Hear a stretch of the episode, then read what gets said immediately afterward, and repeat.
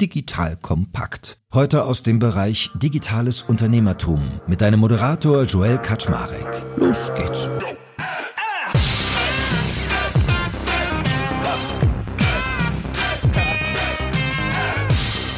Hallo Leute, mein Name ist Joel Kaczmarek. Ich bin der Geschäftsführer von Digital Kompakt und heute habe ich den lieben Jörg Herbst an meiner Seite. Jörg, der ist Geschäftsführer von einer Firma namens Newcubator. Und Newcubator ist eine Agentur für Webanwendungen und mobile Apps. Und warum sitzt er heute hier, fragt ihr euch vielleicht. Das kann ich euch erklären. Der liebe Jörg hat über 20 Jahre Erfahrung, was IT-Projekte angeht. Und er und ich haben zu tun miteinander, weil er auch bei Makers und Shakers in meinem Business Club ist. Also ihr habt jetzt schon mal bei ihm gelernt, er hat großartigen Geschmack. Und weil er mir sogar dabei hilft, unsere Webseite neu zu relaunchen, weil ich natürlich in den Sessions mit ihm erkannt habe, was für Potenzial sich bei ihm versteckt. Das versteckt sich gar nicht, alle sehen es schon. Und ich habe äh, sozusagen auch entdeckt und deswegen arbeitet er auch für uns. So, und auf dem Wege konnte ich mir einen super Eindruck von ihm machen und weiß, dass er extrem gewissenhaft ist, dass er trotzdem innovativ ist und alles sich genau anguckt. Dann habe ich gesagt, Jörg, können wir nicht mal eine geile Session machen, die wir mal wirklich podcasten? Dann gesagt, yo, let's do it, was willst du denn machen? dann habe ich gesagt, naja, wie wär's denn, wenn wir so typische IT-Projekt-Fallstricke nehmen? Dann hat gesagt, yo, machen wir fünf Fallstricke über IT-Projekte aus 20 Jahren Erfahrung, kann ich dir einiges erzählen. So, und da sitzen wir heute. Von daher, äh, lieber Jörg, man hört noch meine heisere Stimme von unserem gemeinsamen Live-Treffen auch äh, vor kurzem im Business Club. Also freut mich, dass wir auf so vielen Ebenen zu tun haben und bin gespannt, was du zu erzählen hast. Ja, Joel, vielen Dank erstmal für die Einladung, dass ich heute hier sein darf. Und natürlich möchte ich gerne ein bisschen was von meinem Wissen weitergeben, dass wir gucken, wo wir noch weiter zusammenarbeiten können. Sehr gut. Also, fünf Fallstricke. Fangen wir doch mal mit dem allerersten an. Also, ich habe von dir schon gelernt, was viele Leute irgendwie versäumen, das hat es mir im Vorgespräch schon geflüstert, ist, dass irgendwie eigentlich gar nicht so richtig betrachtet wird, was wirklich gebraucht wird. Mal als ersten Fallstrick. Führ doch mal ein bisschen aus, was damit gemeint ist. Ja, wenn wir in Projekte reinkommen, ist es halt ganz oft so, dass wir mit Experten in den jeweiligen Unternehmen zu tun haben und die haben naturgemäß eine gewisse Betriebsblindheit. Die kennen ihre Geschäft sehr, sehr gut und sie kennen natürlich auch ihre Top-Kunden super, aber ihnen fehlt manchmal der Blick so für die Basissachen. Ich habe mit dieser Software noch nie gearbeitet. Ich habe mit diesem Unternehmen noch gar nichts zu tun gehabt. Was ist denn das eigentlich? Das ist, müsste doch alles ein bisschen besser erklärt werden. Warum gibt es hier fünf verschiedene Optionen, nicht nur eine, um damit zu starten? Was brauchen wir denn wirklich, um die Masse unserer Kunden abzuholen? Oder was braucht man vielleicht, wenn man die Software vielleicht auch außerhalb von Deutschland nutzen will? Gibt es da vielleicht einen ganz anderen Erfahrungsschatz, ganz andere Vorkenntnisse? Man entwickelt manchmal Features, die sind halt sehr, sehr speziell. Das betrifft vielleicht ein Prozent der User, aber das Feature, was vielleicht 50 Prozent der User, die das noch gar nicht haben oder den Kunden noch gar nicht kennen, weiterhelfen würde, um da reinzukommen, das wird nicht entwickelt. Und jemand, der das wie du schon lange macht, wie heilst du dieses Problem dann? Also wenn jemand droht, äh, diesem Fallstrick zum Opfer zu fallen, was machst du dann, um dem zu entgehen? Ja, in der Regel versuche ich einfach das Ganze nochmal so ein bisschen einen Schritt zurückzudrehen und zu sagen, wo ist der Markt dafür? Es gibt ja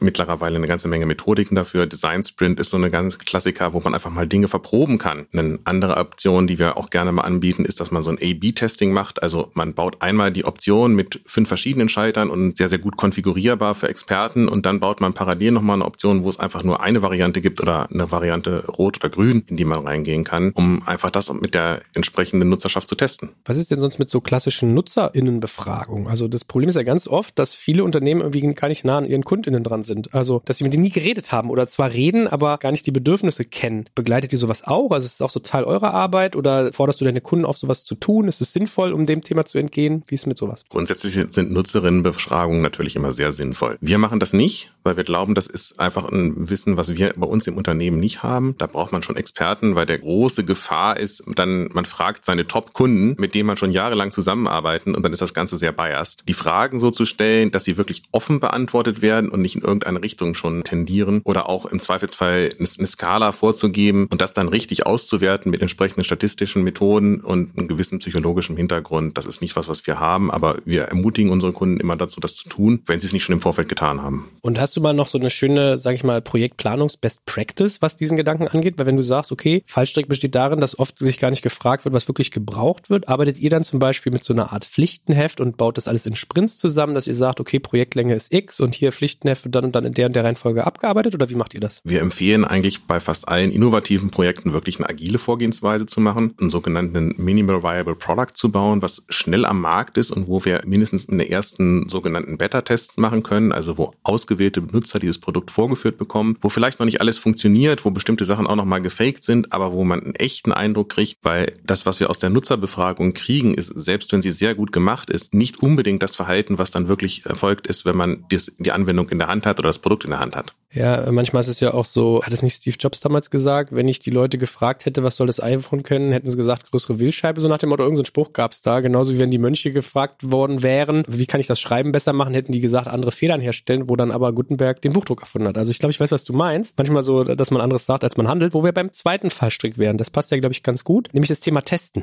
Klar kann ich jetzt mal testen, was bei den Usern ankommt, aber auch natürlich reine Funktionalität. Worin besteht denn der Fallstrick aber ganz konkret? Der Fallstrick beim Testen ist, dass meistens damit viel zu spät begonnen wird und dass es oft nicht systematisch erfolgt. Ganz oft erleben wir Projekte, wo wir sagen, ja, ihr entwickelt dann mal die Software fertig und dann können wir die ja bei uns testen. Dann kann man maximal noch funktionale Fehler finden und selbst wenn man die findet, ist es je später man die im Projekt findet, desto teurer ist es, diese Fehler zu beheben. Wir wollen eigentlich in dieser agilen Scrum-Arbeitsweise, sagt man, man möchte eigentlich nach jedem Phase ein potenziell auslieferbares Produkt haben und wir interpretieren das für uns so, dass dieses potenziell auslieferbare Produkt auch ein potenziell testbares Produkt ist. Also wo ich schon erstes Feedback nach wenigen Wochen kriege, wo ich sehe, werden die Features so angenommen, kann ich es so bedienen, ist die Schrift groß genug? Oder nehme ich eventuell in meiner Zielgruppe einfach die Leute nicht mit, weil ich einfach sowas wie zu kleine Schrift haben? Oder ich habe Dinge nicht betrachtet, wie dass ich zum Beispiel Rot-Grün-Blindheit, was ja durchaus verbreitet sein kann und auf einmal verliere ich da ein ganz paar Prozent meiner Zielgruppe. Von daher empfehlen wir eigentlich das Testen von vornherein mit in den Prozess reinzudenken, machen das dann nicht nur in dem Sinne, dass es ein Endkundentest ist, sondern auch wenn wir unsere Software bauen, ist ein funktionaler Test immer ein Teil der ausgelieferten Software. Okay, also lerne ich schon mal draus. Äh, ich kann natürlich funktional testen, aber das andere ist ja auch, was mit dem ersten Punkt eigentlich zusammengeht, konzeptuell zu testen. Dass ich eigentlich mal sage, das und das Feature, so wie das gebaut ist, kommt das überhaupt an? Macht das auch Sinn? So wie du es gerade beschrieben hast, mit der eine Edge Case, der vielleicht ein Prozent der Zielgruppe betrifft, muss ich den wirklich auf Frontend haben? Meinst du sowas auch? Ja, das ist auf jeden Fall wichtig. Also gerade wenn ich in einem sehr innovativen Markt unterwegs bin, du hast vorhin selbst gesagt, naja, wenn ich jetzt versuche irgendwie ein neues Smartphone zu bauen oder ein neues Mobile Phone zu bauen, ja, dann sage ich, ja, es muss irgendwie kleiner werden. Und das ist, glaube ich, ein großes Innovationshindernis, dass man im Grunde genommen sehr, sehr schwer ist, daran out of the box zu denken. Und das aber auch zu vertesten, ob diese These, die man dann hat, auch wirklich vom Kunden angenommen wird. Das muss Teil des Prozesses sein und das muss früh gemacht werden, weil dann kann ich mir eventuell hinten viel Aufwand sparen, wenn ich merke, okay, das Feature wird überhaupt nicht angenommen. Telefone ohne Wählscheiben funktionieren nicht. Jetzt kommt ein kleiner Werbespot. Aufgepasst! Wusstest du, dass HR-Teams heutzutage mit mehr Aufgaben denn je konfrontiert sind? In der aktuellen Studie HR Trends, die Zukunft der Personalarbeit 2024 von Sage, wurden HR-Teams aus sieben verschiedenen Ländern und über 20 Branchen befragt, um top aktuelle Insights in der Entwicklung des Personalwesens zu geben. Sage entwickelt HR-Tools und Software für dein Unternehmen, um Lohnabrechnungen, Personalmanagement, Buchhaltung und mehr zu vereinfachen. So, und die Studie von Sage zeigt unter anderem, dass ganze 91% der HR-Teams angeben, dass ihre Arbeit Arbeitsbelastung im letzten Jahr zugenommen hat, aber gleichzeitig glauben 79 Prozent der Befragten, dass Automatisierung ihre Prozesse zukünftig verbessern und Zeit sparen kann. Ebenfalls spielt auch KI eine große Rolle. Derzeit nutzen etwa ein Drittel bereits Chatbots wie ChatGPT in ihren Prozessen und circa drei Viertel der PersonalleiterInnen sind sich bereits sicher, dass KI die Arbeitsweise im HR revolutionieren wird. Du merkst, die Studie ist vollgepackt mit Statistiken, überraschenden Erkenntnissen und Tipps für HR-Führungskräfte, die vorankommen wollen und zeigt eine Momentaufnahme der sich stetig wandelnden Rolle von HR heute. Am besten schaust du dir die Studie HR-Trends, die Zukunft der Personalarbeit 2024 selbst an. Unter digitalkompakt.de slash Sage, S-A-G-E, kannst du sie dir komplett kostenlos herunterladen. Und wie immer findest du alle Infos auch auf unserer Sponsorenseite unter digitalkompakt.de slash Sponsoren. Werbung Ende. Lass uns zu dem dritten Fallstrick kommen. Du hast mir gesagt, viele würden gar nicht ihren Projekterfolg definieren. Was meinst du damit genau? Naja, klassisches Projektmanagement auf Time and Budget. Das heißt, ein Projekt ist dann erfolgreich, wenn ich einen Zeitplan eingehalten habe und wenn ich mein Budget eingehalten habe. Wir alle wissen, das trifft in den seltensten Fällen zu. Ähm, man hört gerade bei IT-Projekten sehr, sehr oft, dass die einfach out of budget sind, dass die Zeitline das zweite, das dritte Mal, dass irgendwie das Release irgendwie drei äh, Monate später kommt als gedacht. Der andere Punkt, den ich aber an der Stelle sehe, ist, dass man sich erstmal Gedanken machen muss, kann ich in der heutigen Welt überhaupt noch mit so einem Mindset ein Softwareprojekt aufsetzen? Wir haben eine sehr, sehr agile Sache. Es gibt immer wieder neue Innovationen, die auf den Markt kommen. Ich kann meinen Markt vielleicht gar nicht abschätzen, wie ist der in drei Monaten. Und wenn ich jetzt sage, okay, ich habe ein Budget von X und will damit in drei Monaten live sein, dann kann ein Projekterfolg aus unserer Seite durchaus sein, wenn wir sagen, okay, das Projekt war doppelt so teuer wie geplant, aber wir haben zehnmal so viel mehr Kunden. Und das einfach zu sagen, wann bin ich denn eigentlich erfolgreich für innovative Projekte, das ist ein ganz wichtiges Kriterium. Es gibt verschiedene KPIs, die man machen kann. Das ist allgemein wahrscheinlich ein bisschen schwer zu definieren. Grundsätzlich würde ich immer sagen, was ist denn eigentlich die User-Interaktion? Wie viele Benutzer von dem potenziellen Markt benutzen mein Produkt? Wie oft wird es genutzt? Ähm, habe ich wiederkehrende Nutzer? Also das ist immer eine ganz gute Metrik. Man kann mit Marketing oft dazu bringen, dass die Benutzer das Produkt das erste Mal testen oder ich kann irgendwelche Promotion-Aktionen machen. Aber wenn ich wirklich wiederkehrende Nutzer haben will, egal ob es ein Konsumerprodukt ist oder internes Produkt ist, ist so die wiederkehrende Metrik Metrik das Wichtigste für mich. Weil wenn ich mich mal so umgucke, ich weiß, ich habe früher mal bei einer softwareorientierten Firma auch gearbeitet, da hatte ich auch mal den Eindruck, es geht immer um Budget und TTM, Time to Market. Also wie schnell ich quasi an den Markt komme mit meinen Features. Vor allem bei dem, was du gerade geschrieben hast, brauchst du ja auch eigentlich Testfähigkeit. Du brauchst ja so einen Vorher-Nachher-Blick, ja, damit du es überhaupt der IT zuattribuieren kannst. Weil sonst könntest du ja sagen, es liegt am Marketing oder es liegt am Sales. Deswegen mal so aus der Praxis gefragt, wie viele Kunden sind bei diesem dritten Thema Projekterfolg definieren und dann natürlich eigentlich auch messen denn gut und was tun die so? Also ich muss ehrlich sagen, ich glaube, der Großteil unserer Kunden ist da nicht besonders gut. Die kommen aus einer klassischen Budgetplanung. Äh, das heißt, die machen eine Jahresplanung oder haben vielleicht so einen Fünfjahresplan. Dann wird das Projekt genehmigt, dann kommt es in einen Genehmigungsausschuss, wird vom Vorstand abgesegnet und dann setzen wir es um und dann wird es im nächsten Jahr umgesetzt und im übernächsten Jahr eingeführt. Dieses schnell auf Marktänderungen reagieren ist gerade in Deutschland nicht weit verbreitet. Agilität ist aber auch irgendwie so das Stichwort der Stunde, hört man bei dir ja auch raus. Also bei allen drei Punkten, über die wir jetzt schon geredet haben, ist das so ein Faktor. Muss ein Unternehmen heutzutage eigentlich in der Lage sein, das, was du früher vielleicht in einem Jahr gebaut hättest, jetzt schon in einem Monat, wie du es beschrieben hast, so MVP-mäßig als Testballon zu bauen und dann den Eindruck zu gewinnen? Es muss auf jeden Fall in der Lage sein, relativ schnell einen Markteindruck zu kriegen. Ob das immer denn im Monat sein muss, will ich so nicht sagen, aber wir können halt keine siebenjährigen Release-Zyklen uns mehr leisten.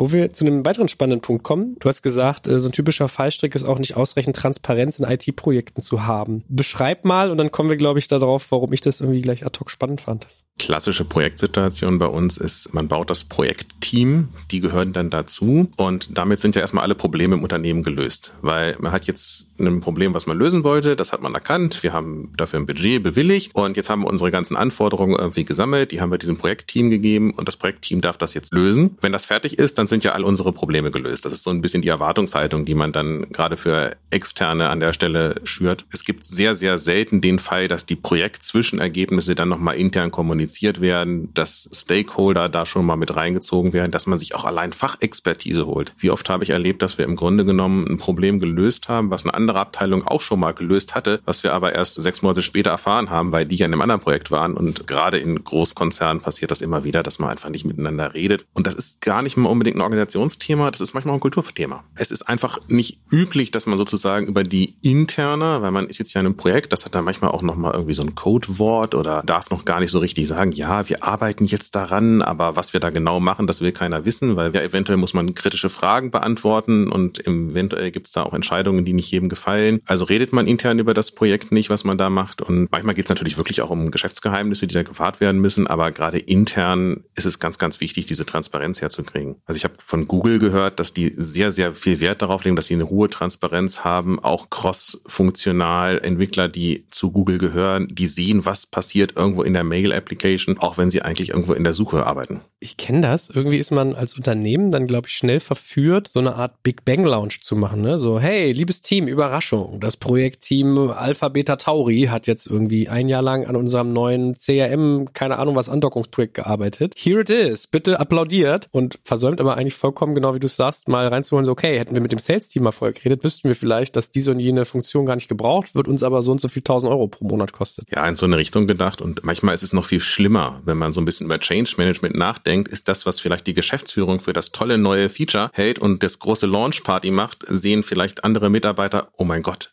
was ist das jetzt? Muss ich mich damit beschäftigen? Damit soll ich jetzt arbeiten? Und die sind dann überhaupt nicht begeistert. Und dann ist statt großer Party die Stimmung eher auf dem Nullpunkt. Ja, zumal ja meistens die Leute, die in der Umsetzung sind, also ruhig in der Bütt, die sind ja viel näher dran an der Front. Die können ja in der Regel eigentlich viel besser sagen, was benötigt wird, wo wir wieder beim Thema Testen sind, wo wir beim Thema Kundennähe sind. Also was machst du, wenn du sowas beobachtest im Projekt, dass das so abgekapselt geheim gehalten wird? Wie versuchst du diesen Fallstrick zu beheben? In der Regel versuchen wir intensiv darauf einzuwirken, dass wir einen Stakeholder-Meeting machen, was sehr regelmäßig stattfindet, wo wir Zwischenergebnisse präsentieren. Und unser großes Mantra an der Stelle ist eigentlich immer, dass wir sagen, wir haben testbare Erfolge. Wir liefern Zwischenversionen der Software aus und zeigen das auch den Leuten, die an der Front sind und zwar nicht erst zum Big Bang Release, sondern im Grunde genommen nach vier Wochen. So sieht es aus. Manchmal sind das Screen-Videos an der Stelle, wenn wir sie nicht live erreichen, aber einfach möglichst früh die Leute mitnehmen. Und was ist die Erfahrung bei dir? Wie wird darauf reagiert? Kriege ich so eine Kultur überhaupt gedreht? Du bist ja in der Sekunde Dienstleister, indem du halt sagst, hey, lasst uns das irgendwie breit kommunizieren oder sträuben die sich?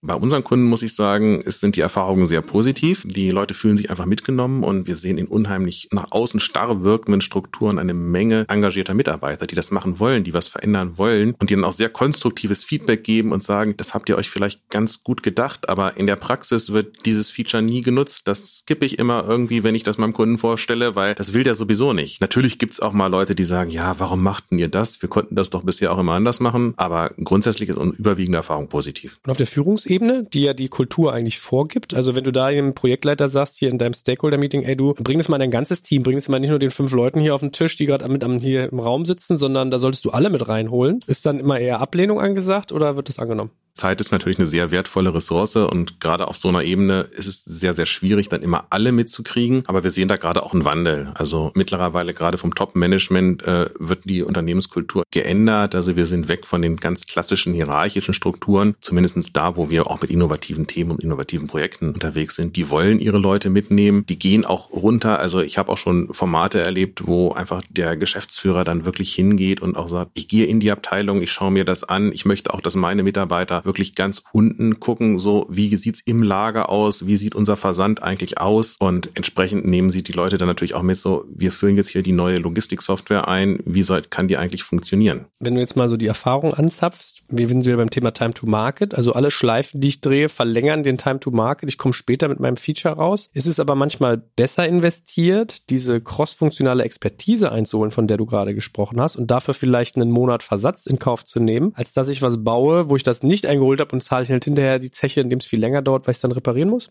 Ja, ich würde es fast noch schlimmer sagen. Also gerade wenn es wirklich innovative Themen sind, hat man ja einen ersten Eindruck. Und für den ersten Eindruck gibt es eben nur die eine Chance. Und wenn die ja nicht gut ist, dann wird man vier Wochen später die App gar nicht mehr installieren oder die Software überhaupt verwenden, weil man sich ja die schon mal angeschaut hat. Also in der Regel ist es mehr testen und dann vielleicht nochmal zwei, drei Wochen hinten dran zu hängen, schon eine gute Entscheidung. Ja, und ich finde auch ehrlich gesagt faszinierend, weil vermute ich jetzt mal, korrigiere mich, wenn es falsch ist, dass du die Leute natürlich ganz anders anzündest für so ein Projekt, wenn sie den ganzen Weg begleiten, versus wenn sie nur das finale Ergebnis sehen, oder? Auf jeden Fall. Die haben ein ganz anderes Commitment und merken, okay, wenn ihre Ideen da berücksichtigt werden oder selbst wenn sie einfach auch nur eine konstruktive Rückmeldung kriegen und sagen, ja, das haben wir nicht gemacht, weil das ist für deine drei Top-Kunden vielleicht ein Feature, aber wir hatten einfach nicht das Budget dafür, dann fühlen sich viel, viel besser abgeholt, als wenn sie im Vorveränderte Tatsachen gestellt werden. So, vier Fallstricke haben wir durch. Einer fehlt noch. Was ist das bei dir? Fünfte Fallstrick, den ich glaube ich in allen Projektteams sehe, was nicht software-spezifisch ist, ist Commitment im Team. Im Grunde genommen, wenn man zusammenarbeitet, dann muss man gucken, wie kann man ein Ergebnis liefern. Und ich sehe natürlich in unserer Rolle als Dienstleister gerne mal Situationen, wo die Schuldfrage viel zu früh gestellt wird. Es gibt naturgemäß bei solchen Sachen Probleme. Es gibt Dinge, die nicht so funktionieren, wie man sich gewünscht hat oder geplant hat. Dann wird oft dann gefragt, ja, wer ist jetzt schuld? Dann wird das von einer Abteilung auf die andere geschoben, wird es auch gerne hin und her geschoben, so vom Dienstleister auf den Auftraggeber an der Ecke. Das bringt nicht weiter, das löst das Problem nicht. Wir versuchen das immer hinzukriegen, dass wir sagen, okay, wir wollen gemeinsam ein Ergebnis haben. Das heißt, es müssen alle an einem Strang ziehen. Und das heißt natürlich auch, beide Seiten müssen in irgendeiner Art und Weise ehrlich zueinander sein. Sie müssen sagen, okay, das Feature dauert länger, wir schaffen es einfach nicht oder wir können es nicht so bauen, wie wir es bauen wollten. Wir haben da einfach ein technisches Problem. Wir können bestimmte Vorgaben nicht liefern und bestimmte Informationen sind einfach im Unternehmen nicht verfügbar, von denen wir dachten, dass wir sie haben. Also wie bei den anderen Punkten auch schon, äh, stelle ich fest, überraschend oft sind Fallstricke in IT-Projekten eigentlich kultureller Natur. Das ist ja eigentlich ein Kulturthema. Wie wird mit Fehlern umgegangen und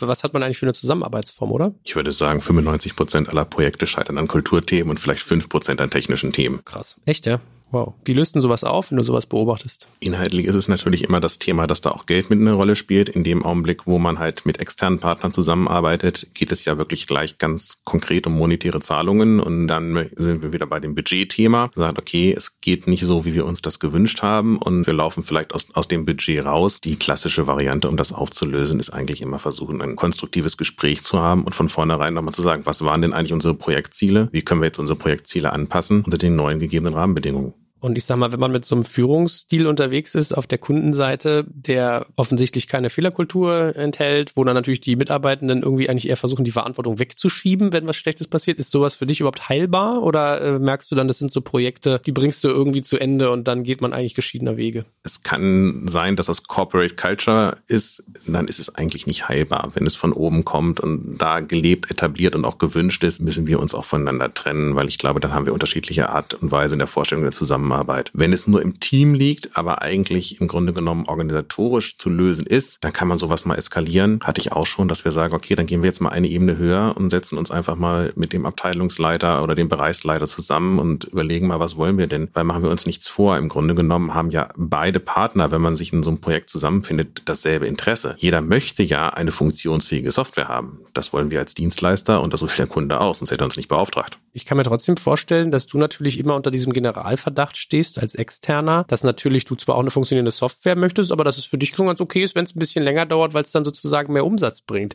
Ist es so ein Thema, dass man dann schnell reinrutscht, gerade wenn man Schuldfrage, was wir wieder eben hatten, äh, diskutiert? Ich glaube, das ist bei unseren Kunden nicht das Thema. Ich glaube, wir leben ja aktuell natürlich auch in der Situation, dass es schon viel Nachfrage nach Software eigentlich da ist. Und ich glaube, jeder Kunde, der so ein bisschen am Markt etabliert ist, der hat schon eine ganze Menge Themen, die bei ihm sind. Und ich glaube, der muss sich nicht künstliche Arbeit schaffen.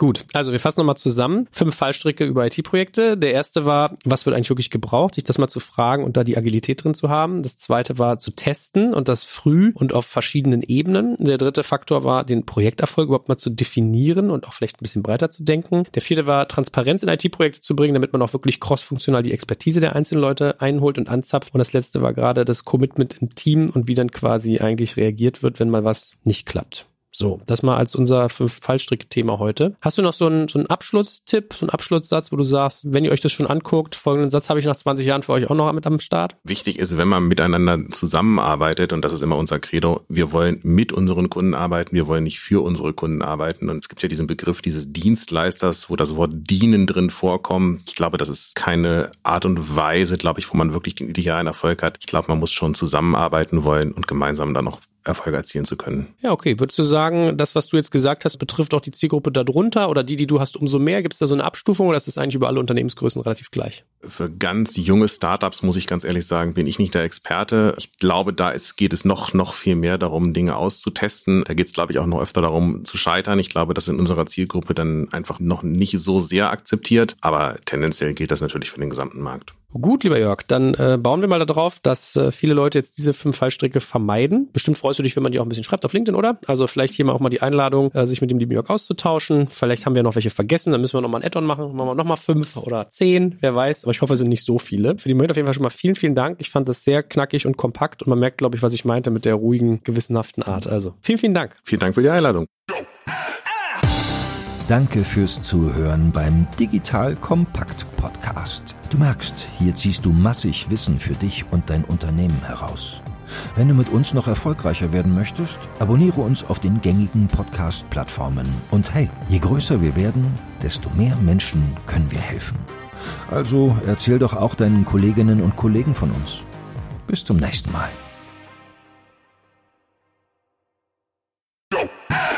Jetzt kommt ein kleiner Werbespot.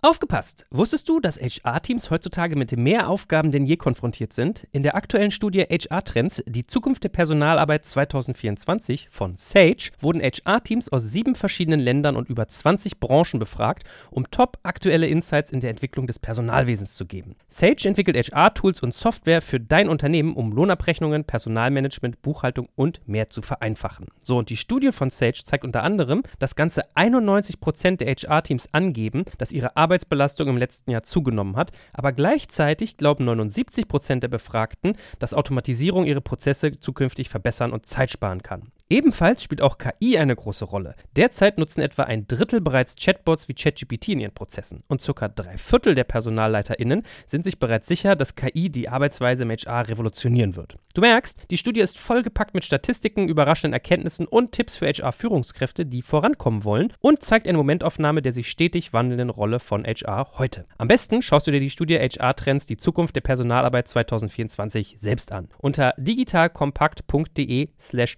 Sage, S-A-G-E, kannst du sie dir komplett kostenlos herunterladen. Und wie immer findest du alle Infos auch auf unserer Sponsorenseite unter digitalkompakt.de slash Sponsoren. Werbung Ende.